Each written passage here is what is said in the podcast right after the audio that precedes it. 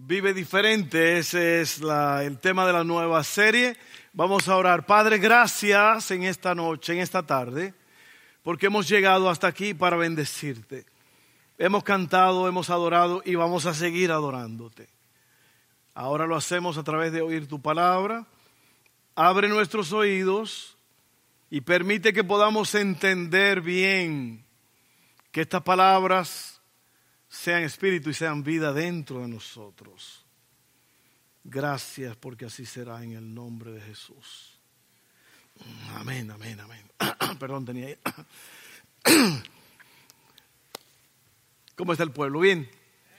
Bueno, vamos a, en esta nueva serie que vamos a presentar hoy se llama Vive diferente. Vive diferente. Yo estaba leyendo esta mañana en, en Mateo 6 donde Cristo dice que, que si nosotros somos, si nosotros amamos a la gente que nos ama, si amamos a nuestros amigos y, y correspondemos, y estamos, dice, hasta los, los, los cobradores de impuestos hacen lo mismo. Y él dice allí que tenemos que ser diferentes, tenemos que ser, ¿por qué? Porque somos diferentes, somos, eh, estamos eh, en un nuevo caminar. Amén. Richie Rey y Bobby Cruz. ¿Cuánto acuerdan Richie Rey y Bobby Cruz? Los verdaderos reyes de la salsa. Cantaban, ¿por qué no te sales de ese mismo ambiente? ¿Por qué no te buscas algo, algo diferente? Ah, lo van a ir a buscar más tarde. Richie Ray Bobby Cruz, el álbum se llama Reconstrucción. Si usted quiere vivir la vida al máximo, baje ese, ese álbum y gócese. El diferente. El Señor nos ha dicho que vivamos diferentes, que seamos diferentes. ¿Por qué? Porque esa es la única forma que vamos a ganar al mundo. Si tú y yo somos iguales al mundo, ¿de qué nos sirve? ¿Qué, qué ejemplo va a haber? ¿Dónde está la diferencia? Pues tú vas a un buen médico porque tú dices, el médico que yo tenía era mucho bla, bla, bla, mucha espuma y poco chocolate, pero este médico que ahora voy, ese sí me curó. Es diferente. Entonces tú y yo tenemos que ser diferentes. Y el subtítulo de hoy es cómo vivir en contra de la cultura. Y tú me dirás, pastor, ¿qué es cultura? La gente tiene un conocimiento más o menos superficial, pero la cultura es los rasgos, las características, las costumbres que rigen a un pueblo, a una nación, a un grupo de individuos. Esas costumbres, esos rasgos, esas cosas que hace la gente se le llama cultura. Entonces, para vivir diferente hay que ser diferente. Amén. Y para ser diferente, uno tiene que haber sido transformado. Si tú no eres transformado, no puedes ser diferente. ¿Ok? Nunca tendremos un despertar espiritual hasta que no vivamos diferentes. Para vivir diferente hay que hacer una evaluación de por qué hay que vivir diferente. No es nada más decir yo tengo que ser diferente. Bueno, ¿por qué? ¿Por qué tengo que ser diferente? Bueno, porque hay un llamado que Dios me hace. Yo he nacido de nuevo. El Espíritu Santo vive en mí. Las cosas son, son nuevas. Y aquí las cosas viejas pasaron y son hechas nuevas, dice la Biblia. Entonces yo tengo que ser diferente porque vale la pena ser diferente. Eh, hasta los hombres de negocio, las, mujeres de negocio, la gente de negocio entienden eso de que cuando tú haces un negocio, un deal, tú ofreces algo, pero te están dando algo a cambio. Entonces, de la misma forma, tú tienes que entender que cuando eh, tú, eres diferente porque, porque hay algo a cambio de eso, hay, hay algo que no solamente es una, un beneficio personal ser diferente, pero hay un beneficio general donde otros van a ser bendecidos y Dios recibe la gloria. cuando somos diferentes. Y lo voy a explicar de leyendo en el libro de Daniel. Daniel era un profeta, un hombre que Dios lo usó. Sinceramente es uno de mis libros favoritos, porque cuando yo estaba muchachón, que todavía estoy, yo lo que estoy un poco más, un poquito más maduro, pero yo sigo joven. Oh, pero a mí se me olvida que yo tengo 37 años. Yo sé que algunos están diciendo, yo pensaba que eran 35 que tenía. Mira, entonces en esta historia, en, en el libro de Daniel capítulo 1, es un libro extraordinario, especialmente para los jóvenes. Cuando yo estaba muchachón, Dios me habló a través de ese libro. No solamente me habló personalmente leyéndolo, pero me habló a través de un, un mensaje profético. Y a mí siempre me ha gustado ese libro. Yo lo leo y yo me fascino. Yo, es como que tú, tú quieres ser como Daniel y tú le pides a Dios, Señor, yo quiero ser como Daniel. Porque Daniel era un hombre que amaba a Dios con todo el corazón. Y en, en, en lo que pasa en el libro de Daniel, la explicación es que Joacín, el rey, el rey de, de, de Israel, de los judíos, eh, viene Nabucodonosor, que es un rey poderoso, el rey de Babilonia. Babilonia es un reino violento, fuerte, poderoso. Y ellos vienen y eh, hacen un cerco en la ciudad y la sitian y se llevan todas las cosas valiosas del templo y se llevan como ocho mil jóvenes. Jóvenes de sangre real jóvenes inteligentes, se lo llevan para endoctrinarlos en Babilonia. Y la razón por la cual Jerusalén es sitiada y viene Nabucodonosor y se lleva todo, los vence, los humilla, es porque Israel ha estado en idolatría, ha estado adorando ídolos, ha estado adorando otros dioses que Dios le dijo no adoren esas cosas. Porque si lo hacen, yo voy a permitir que vengan otros ejércitos y les venzan y se los lleven esclavos. Y eso es exactamente lo que pasó. Te voy a decir, hermano, amigo querido, cuando Dios te da una advertencia, óyelo, hazle caso, porque por cierto que Dios va a cumplir lo que dijo. Amén. Y la palabra de Dios se cumplió ahí. Eh, estaban bajo un programa de formación para ser adoctrinados, su cultura, su idioma, su literatura, su vestuario, su dieta, incluso sus nombres. Todo eso se lo cambiaron. Los nombres, especialmente en los tiempos bíblicos, eran la identidad de las personas. A ti no te ponían un nombre nada más porque es bonito. Ay, qué cool, qué, qué bonito son ese nombre. Ay, me gusta. No, no, no. Los nombres tenían un significado profundo. Y muchos de esos nombres terminaban en Él, lo cual quiere decir el Dios Todopoderoso. Entonces, eh, la cultura hoy día no está haciendo nada nuevo, está haciendo lo mismo. Los tiempos son diferentes, pero las estrategias del enemigo son las mismas. Nuestra cultura quiere renombrarnos, etiquetarnos y borrar nuestra identidad dada por Dios. El objetivo es reprogramarnos. Por eso tú tienes un rapero que se viste de mujer y le da un beso a otro hombre en público para reprogramarnos, para decirle a la gente, it's okay, it's cool. Tú eres el artista del momento, todos quieren dar tus pasos, pero te sientes solo.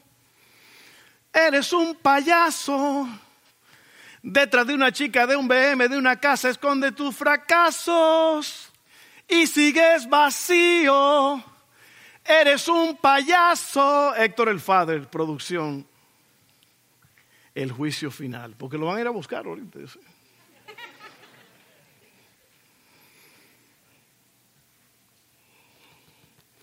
Me gusta ese hombre porque él está luchando contra toda esa cultura, esa cultura necia, horrible, que nuestros hijos, bueno, los míos no, los míos no. Porque si están en eso ya tenemos una conversación. Pero es, lo que están haciendo los muchachos hoy día. Están, bueno, y no todos los muchachos, todo el mundo. Si usted no vio la, entrega de los Grammys, Hollywood hizo oficialmente un rito satánico. Ya se quitaron la ropa, ya, ya no están escondiendo nada. Hollywood es una organización satánica. Si usted quiere ver los Grammys, véalo para que usted vea. Eso se llama eh, reprogramar la sociedad. Amén. Pero vamos a seguir hablando. Mira esto, estos niños, estos eh, eran niños, eran jovencitos. Entre esos ocho mil jóvenes estaban cuatro que eran Daniel, Ananías, Misael y Azarías. Y lo llevaron para allá y le cambiaron el nombre. A Daniel le pusieron Belsasar. Daniel quiere decir Dios es mi juez. Belsasar quiere decir el príncipe de Bel, un dios pagano. Ananías quiere decir amado del Señor. Le pusieron Sadra, que quiere decir iluminado por el Dios Sol. Misael dice que, quien, quien, es como Dios, quiere decir ese nombre. Le pusieron Mesá, que es quien es como Venus. Todo eso es astrología y todo eso, dioses paganos.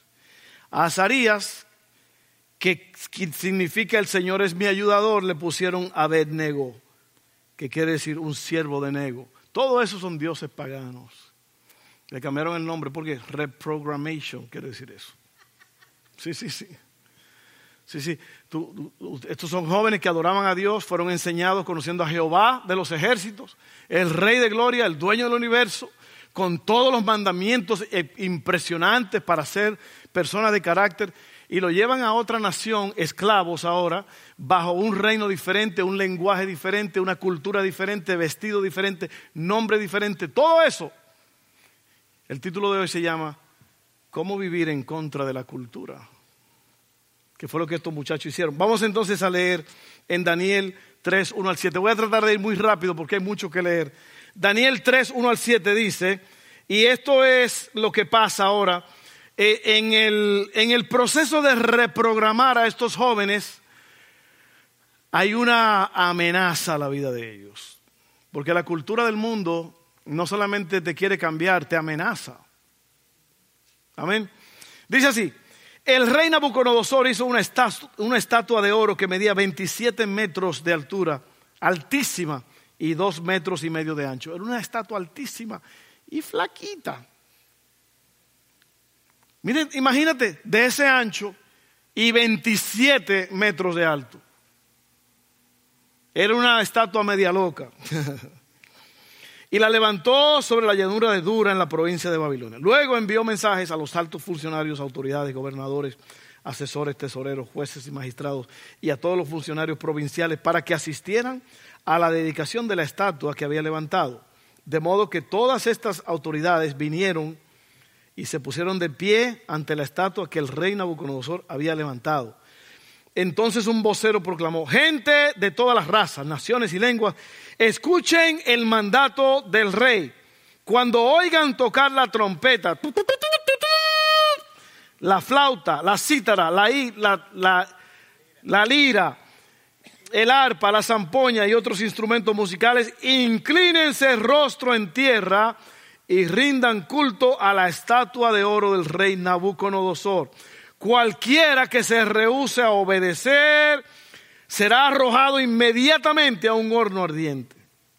Así que al sonido de los instrumentos musicales, toda la gente de cualquier raza, nación o lengua se inclinó rostro en tierra y rindió culto a la estatua de oro que había levantado el rey Nabucodonosor. Si usted lee el libro de, Daniel y el libro de Apocalipsis, que son la misma cosa, usted se va a dar cuenta que eso es lo que va a hacer el anticristo, va a querer adoración. Y todo el mundo va a tener que adorarlo a él. Y usted no va a poder comprar, ni negociar, ni vender nada si usted no se deja poner la marca de la bestia. Son tres cosas, el nombre, el número y la marca de la bestia. ¿Ok? Eso viene pronto, eso viene pronto. Por eso es que hay que arrepentirse y vivir en santidad. el punto número uno es la presión para que nos postremos.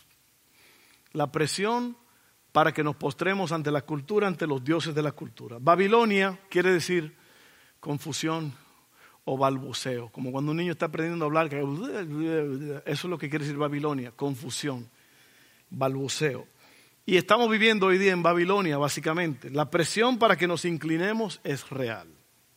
La cultura dice, póstrate o te quemas. Lo que le dijeron a estos jóvenes, o perdón, a, a todo el mundo. Si no te apostras, te vamos a meter en un horno ardiendo. Ahora mira esto, cada cultura tiene un sonido de trompeta y tiene una estatua. Las estatuas modernas son Hollywood, las películas, los deportes, la música, las tendencias sociales, la moda, el placer, la política, el éxito, la fama, la fortuna, muchas cosas. Que en verdad muchas de estas cosas no son malas, a menos que tú pongas, tú las pongas estas cosas por encima de Dios. El problema es amar estas cosas más que a Dios. Sadrán, Mesach y Abednego se encontraron en una nueva tierra extranjera. Sienten la presión de adaptarse al nuevo mundo que les rodea. Si no crees lo que creemos, entonces habrá consecuencias. Serás cancelado o criticado. Serás etiquetado como mezquino, demasiado religioso o que odias a la gente. Ah, sí. Si tú tienes tu propia opinión, si tú tienes tus creencias y tú vas en contra de lo que dice eh, la NFL, te cancelan. Así es. En otras palabras, es, es la misma Babilonia. ¿Cuántos se acuerdan de Tim Tebow? Un jugador de fútbol americano el tipo, mira, se arrodillaba, tenía escrito aquí creo que Juan 3:16, y todo el mundo burlándose, qué estúpido, ridículo, párate, esto, aquello, y se burlaron de ese hombre, de, de ese jugador, un hombre de Dios, un creyente. Pero después salió un loco que se arrodillaba por otra razón, que no tenía nada que ver con el juego ni con nada, y lo adoraron. Y si tú no te arrodillabas, Ah, fuera del equipo. Am I talking to somebody? Estoy hablando a alguien. En la cultura. Drew Brees, jugador de los de los Saints, hizo un comentario Cancellation. Todo el mundo le cayó encima porque, porque no puedes tener tu propia opinión. Tienes que pensar como piensa Babilonia, si no te meten al horno ardiendo. Y por eso es que yo te estoy hablando de cómo vivir en contra de la cultura. Porque la cultura va a demandar que tú le rindas culto a la estatua. Mira esto, nuestra cultura ha aceptado dos grandes mentiras. La primera es que si tú estás en desacuerdo con el estilo de vida de alguien, es porque odias o temes a esa persona. ¿Oh? Porque si tú, si tú tienes convicciones, tú creciste creyendo de una forma, y ahora si tú dices, no, a mí no me gusta, eh, o sea, es tu opinión personal, te caen encima y te cancelan y dicen que es que tú odias o, le tienes miedo a esa persona. ¿Ustedes me están entendiendo? Yo espero que sí, porque yo debo explicarlo bien para que usted lo entienda. La segunda mentira es que para amar a alguien tiene que estar de acuerdo y aceptar todo lo que hace o cree esa persona.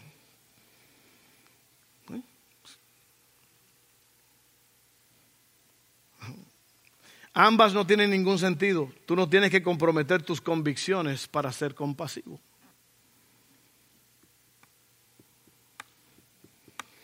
Vamos a ver Daniel 3, 8 al 16. Uy, mucha lectura, pero vamos a ir rápido, vamos a ir rápido. Sin embargo, algunos de los astrólogos se presentaron ante el rey y denunciaron a los judíos. Dijeron al rey Nabucodonosor, que viva el rey. Usted emitió un decreto que exige a todo el pueblo inclinarse y rendir culto a la estatua de oro al oír tocar la trompeta, la flauta, la cítara, la lira, el arpa, la zampoña y otros instrumentos musicales. Ese decreto también establece que quienes se rehúsen a obedecer serán arrojados dentro de un horno ardiente. Una viejita dijo, el foso de los leones ardiendo, y fue, se equivocó, según Pepe.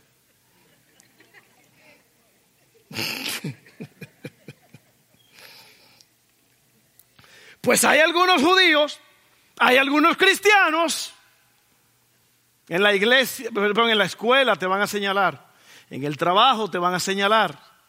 Es que aquí en este trabajo hay algunos cristianos y te van a mirar a ti. En la escuela, en la universidad. Pues hay algunos judíos, Sadrán, Mesach y Abednego, a los que usted puso a cargo de la provincia de Babilonia, que no le prestan atención su majestad, se niegan a servir a los dioses de su majestad y no rinden culto a la estatua de oro que usted ha levantado. Entonces Nabucodonosor se enfureció y ordenó que trajeran ante él a Sadrach, Mesach y Abednego. Cuando los trajeron, Nabucodonosor le preguntó, ¿es cierto, Sadrach, Mesach y Abednego, que ustedes se rehusan a servir a mis dioses y a rendir culto a la estatua de oro que he levantado? Le daré una oportunidad más para inclinarse y rendir culto a la estatua que he hecho cuando oigan el sonido de los instrumentos musicales. Sin embargo, si se niegan, serán inmediatamente arrojados al horno ardiente. Y entonces, ¿qué Dios podrá rescatarlos de mi poder? Ahí están las amenazas. Sadra, Mesá y Abednego contestaron. Oh, y fíjate que lo, hicieron con mucho respeto. Ellos no hicieron un berrinche, como dicen por ahí. No, es una mala palabra eso, era un berrinche. yo recuerdo hace muchos años llegaron los topos de México. 24 de ellos llegaron. Estuvieron aquí con nosotros cuando se eh, Katrina. Y yo los oía hablando y ellos decían palabras entre ellos. Y yo un día yo dije, oigan, ¿y qué si le damos una a fulano? No, tú no, Fer, no. No, no uses ese vocabulario, Fer. Tú no, tú no.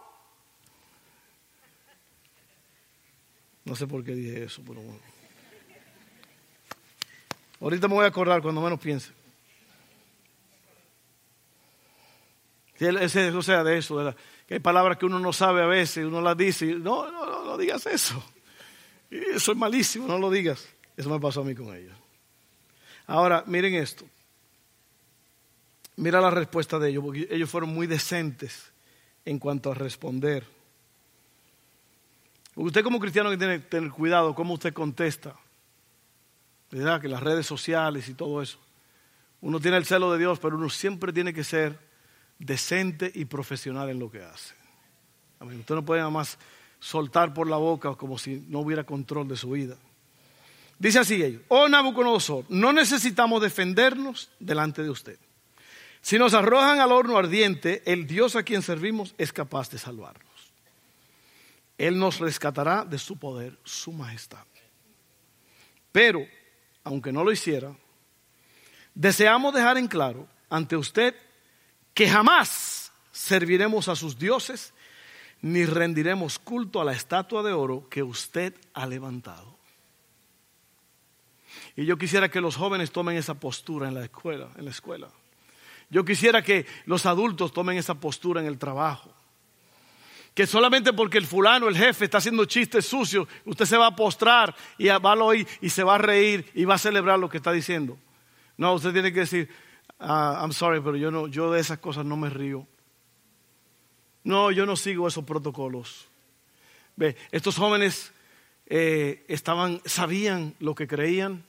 Aunque le cambiaron el nombre, le cambiaron el vestuario, le cambiaron la dieta, le cambiaron todo, no le cambiaron el corazón. No le cambiaron el corazón. Qué tremendo. Jóvenes, eran muchachos. Muchachos eran. Entonces lo primero que hablamos fue la presión para que nos postremos. Ahora vamos al segundo punto, el valor de permanecer firme. Vivir diferente resultará en vivir visiblemente. Es fácil notar a la persona de pie cuando todos los demás se inclinan. ¿Sí o no? Cuando todos se postraron, Sadrach, Mesach y Abednego se quedaron de pie. Ah, míralos ahí los evangélicos, ahí están. Ahí están, míralos, no se están postrando.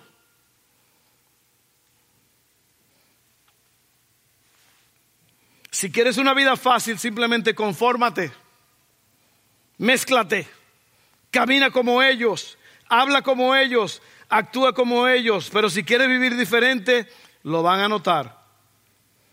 Si defiendes a Dios, es posible que tengas que defenderte a ti mismo. Vivir diferente atraerá críticas. Estar de pie te saca de la mayoría y te lleva a la minoría. A la gente no le gusta la idea de la verdad absoluta. No queremos la verdad, queremos la opinión. Pero no es así como Dios opera. Dios no da opiniones, Él da la verdad. La Biblia no es un libro de opiniones, la Biblia es un libro de la verdad y es mandatos para que se cumplan y se hagan. Pero ¿sabe que yo, yo he notado que la mayoría de los cristianos creen que la Biblia es un relajo? Ellos creen, ¿por qué? Porque pues yo lo veo. Mira, uno, uno tiene 10, 12 semanas aquí hablando los martes sobre el sermón del monte, lo que dice la Biblia, y la gente, uno que otro, viviendo como si nunca hubieran escuchado lo que se habló en este púlpito. Porque la gente piensa que la Biblia es un juego. ¿Y sabe qué? ¿Sabe cuál es el problema? Que en el momento que tú menos pienses, Dios te va a poner el pie en la puerta y te va a decir, You're not going anywhere. No vas para ningún lado. Porque la Biblia dice que Dios es amor, pero también es fuego consumidor. Y cuando Dios dice, Cristo dijo, mis palabras no son mías, sino del Padre que me envió. Y lo que Cristo dice, hay que cumplirlo. ¿Sabe que la gente tiene una un bastón Ojalá no haya algo por ahí que parezca un bastón. Un bastón. ¿Alguien me presta un bastón? Déjame ver. Bueno, voy a ser imaginario. Imagínate el bastón. Yo ando con un bastón. Y el bastón dice, yo no soy perfecto. Y mucha gente camina en ese bastón, cristianos. Es que yo no soy perfecto. En otra palabra, te están diciendo, yo me estoy apoyando en eso, como yo no soy perfecto, yo voy a fallar, yo voy a hacer mis cositas, yo voy a hacer esto y voy a hacer aquello. Pero Cristo dice allí en Mateo 5, sean perfectos como el Padre es perfecto. Y yo sé que cuatro o cinco de ustedes dijeron amén porque dijeron, ay pastor, usted está loco, es imposible ser perfecto. Pues si Cristo dice que sean perfectos es porque se puede. Pero ve, tenemos el bastón. Es que yo no soy perfecto. Y por eso Dios me deja que yo haga cositas aquí y allá. ¿Ah? Pero no es así. El Señor nos ha dado el poder, nos ha dado el Espíritu Santo, nos ha dado la palabra de Dios, nos ha dado hermanos en Cristo, nos ha dado pastores y para que uno siga nada más oyendo por un lado y que se le sale por el otro. ¿Cuántos me aman todavía? Ya vamos terminando. Dios no da opiniones, Él da la verdad. A la gente no le gusta que Dios les dé la verdad sobre el matrimonio, sobre la sexualidad, sobre la vida, sobre nuestro estilo de vida. Vivir diferente te convertirá en un objetivo. Si no te inclinas, intentarán derribarte rápidamente.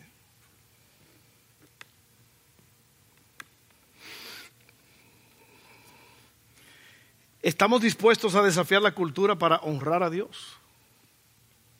Una pregunta. Ellos eran diferentes y marcaron la diferencia. Se pusieron de pie, se destacaron y trajeron cambios a su mundo.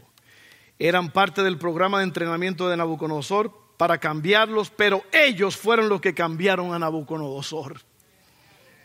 Amén. Mira lo que dice Juan 15, 18 al 20. Palabras de Cristo. Prepárate. Dice así. Si el mundo los odia, recuerden que a mí me odió primero.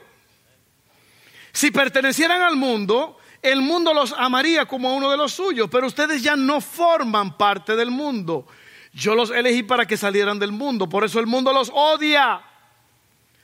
¿Recuerdan lo que les dije? El esclavo no es superior a su amo. Ya que me persiguieron a mí, también a ustedes lo perseguirán. Y si me hubieran escuchado a mí, también los escucharían a ustedes. Vamos a leer entonces Daniel 1, 19 al 27. Mucha escritura, pero aquí está lo bueno. Entonces Nabucodonosor se enfureció tanto con Sadrach, Mesach y Abednego que el rostro se le desfiguró a causa de la ira. Aquí hay gente así. A lo mejor yo no lo sé, pero el que está a tu lado sí lo sabe.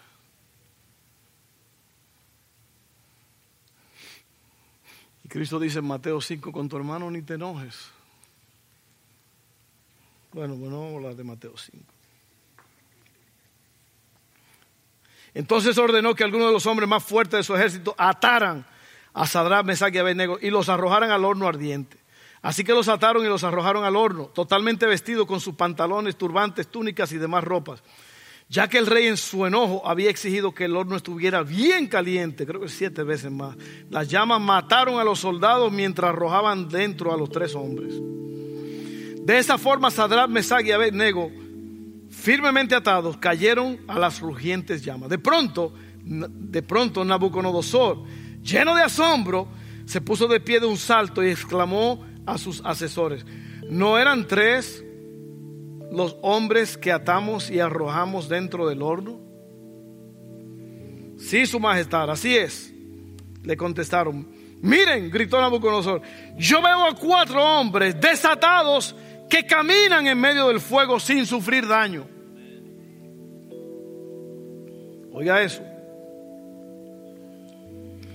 Y el cuarto hombre que camina con esos tres se parece a un dios. Entonces Nabucodonosor se acercó tanto como pudo a la puerta del horno en llamas y gritó, Sadrach, Mesach y Abednego, siervo del Dios Altísimo. Ahora sí. Ahora sí. Siervo del Dios Altísimo, salgan y vengan aquí. Así que Sadrach, Mesach y Abednego salieron del fuego entonces los altos funcionarios, autoridades, gobernadores y asesores los rodearon y vieron que el fuego no los había tocado. No se les había chamuscado ni un cabello, ni se les había estropeado la ropa, ni siquiera olían a humo. Denle un aplauso a Dios.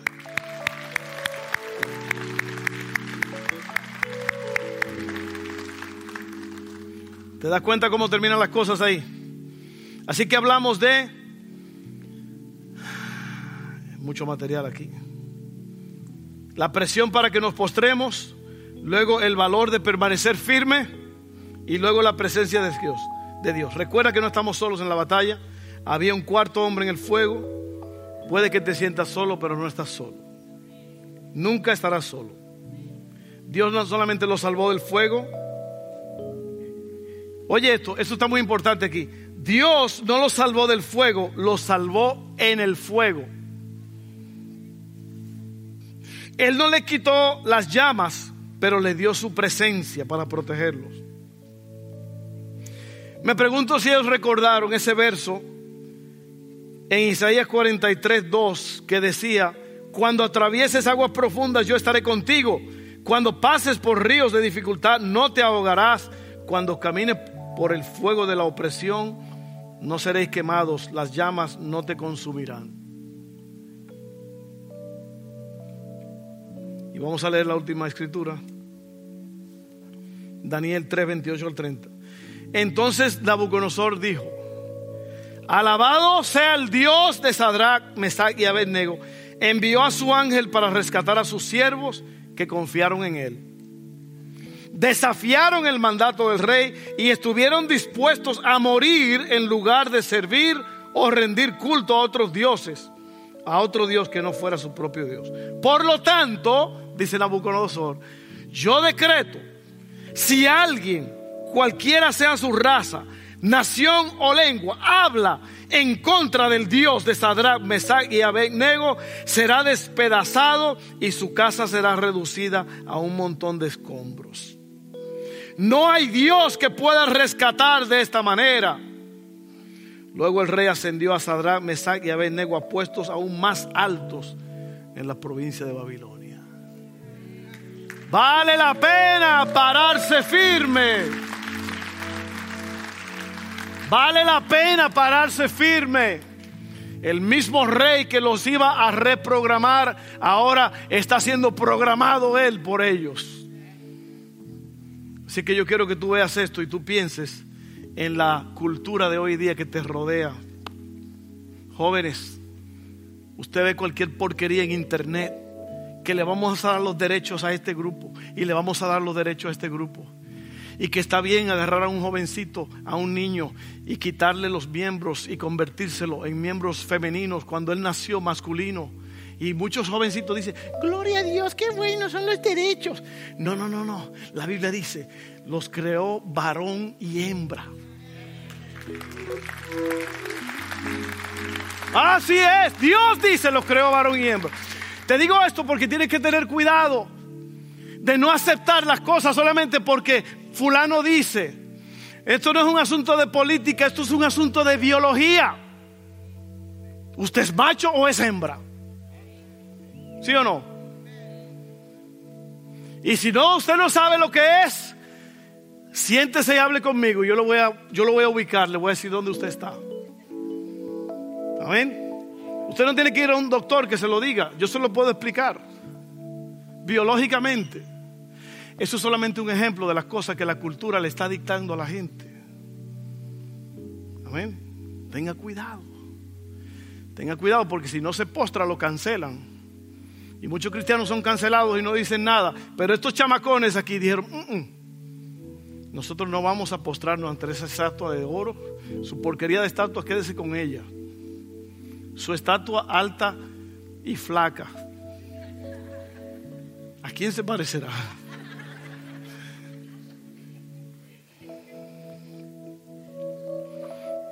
Yo estuve tan flaco en un tiempo que yo me bañaba así, para no irme por el tubo.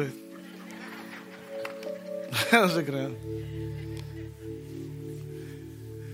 Vamos a orar, vamos a orar, vamos a orar. Padre, gracias por este mensaje de ser diferente, de ser diferente, diferente, diferente. ¿Por qué no te sales de ese mismo ambiente? ¿Por qué no te buscas algo diferente? Gracias, Padre. Gracias, Padre. Aquí, aquí hay un grupo de personas que vamos a ser diferentes. No vamos a ir con el flow como todo el resto. Si el mundo le dice negro, ellos dicen negro. Si el mundo dice rojo, es rojo. No, no, nosotros vamos a decir los colores como son. Nosotros vamos a darte la gloria a ti, Señor. Gracias, Padre. Gracias, Padre. En el nombre de Jesús. Amén. Bueno, voy a hacer algo. Vamos a orar en el altar en un ratito. Yo sé que ya nos pasamos un poquito, pero está bien. Yo quiero, eh, si hablando del mensaje y todo esto, tú has oído la palabra de Dios y tú quieres cambiar tu vida, tú quieres conocer al Señor, tú quieres aceptar a Jesucristo como tu Señor y Salvador, tú quieres hacer una oración conmigo yo no te voy a decir, ven aquí enfrente, no. Yo quiero nada más que tú te pongas en pie. Si tú quieres orar conmigo para aceptar al Señor Jesús como tu Señor y Salvador. ¿Sabes por qué estoy diciendo que te pongas en pie? Porque muchas veces somos muy anónimos. Y el Señor quiere, el bautismo no es un anonimato. El bautismo es una confesión pública de que yo soy creyente ahora. Así que yo quiero que si usted quiere aceptar a Cristo en esta tarde, póngase en pie ahora mismo. No tenga miedo, no le tenga miedo a nadie. Póngase en pie ahora mismo. Hágalo, hágalo, hágalo, hágalo. ¿Alguien, alguien quiere aceptarlo? Si no, vamos a hacer esta oración todos juntos. Padre, yo creo en Jesús. Me arrepiento de mis pecados. Él murió en la cruz para salvarme. Confieso con mi boca, creo en mi corazón que Jesucristo es el Señor. Fue levantado de entre los muertos. Yo confieso eso y lo creo. Y por eso yo soy salvo en este momento. Gracias Padre, en el nombre de Jesús. Voy a hacer la pregunta, ¿alguien hizo esa oración y nunca la había hecho? A lo mejor no te quisiste poner de pie, pero lo hiciste. Levanta tu mano, yo quiero verla. ¿Alguien, ¿Alguien hizo esa oración conmigo? ¿Nunca la había hecho? Amén. ¿Alguien más? ¿Alguien más? Amén. Amén. Gloria a Dios. ¿Quién más? ¿Quién más? ¿Alguien más?